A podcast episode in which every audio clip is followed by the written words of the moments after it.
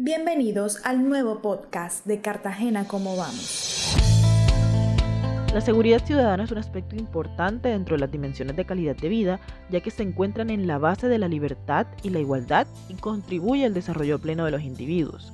En Colombia existen distintas problemáticas en materia de seguridad que va desde la delincuencia común, las bandas criminales ligadas al narcotráfico, hasta el crimen organizado. No obstante, se dice que en las grandes ciudades y centros turísticos son más raros los delitos mayores.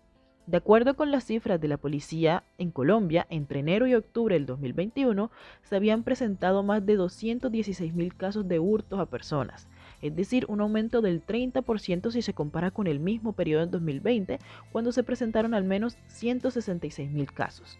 Recientemente, la Embajada de Estados Unidos hizo una advertencia a sus ciudadanos sobre las visitas a Cartagena, donde alertaban sobre una ola de inseguridad.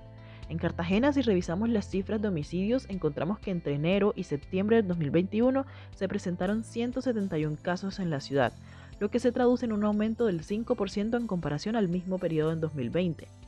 En cuanto a hurtos a personas, en la ciudad se presentaron 3.672 casos hasta septiembre del 2021, un incremento del 29% comparado con lo que se reportaba hasta septiembre del 2020. Los datos más recientes de la encuesta virtual Mi Voz Mi Ciudad, que alcanzó a más de 3.400 cartageneros, mostraron que el 62% de los encuestados se sentía inseguro en su barrio. Este dato viene aumentando desde que se realizó la primera medición en julio del 2020, cuando resultó un 38% de encuestados percibiéndose inseguro en su propio barrio. La principal razón por la que los encuestados se sentían inseguros en la ciudad resultó ser la existencia de delincuencia relacionada con hurtos y homicidios. La seguridad ciudadana es uno de los retos más importantes en la ciudad y del país.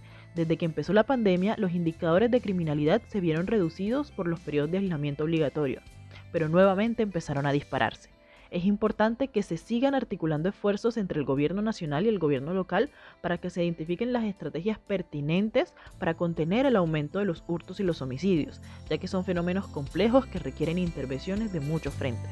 Nos escuchamos la próxima semana con más datos y análisis sobre cómo vamos.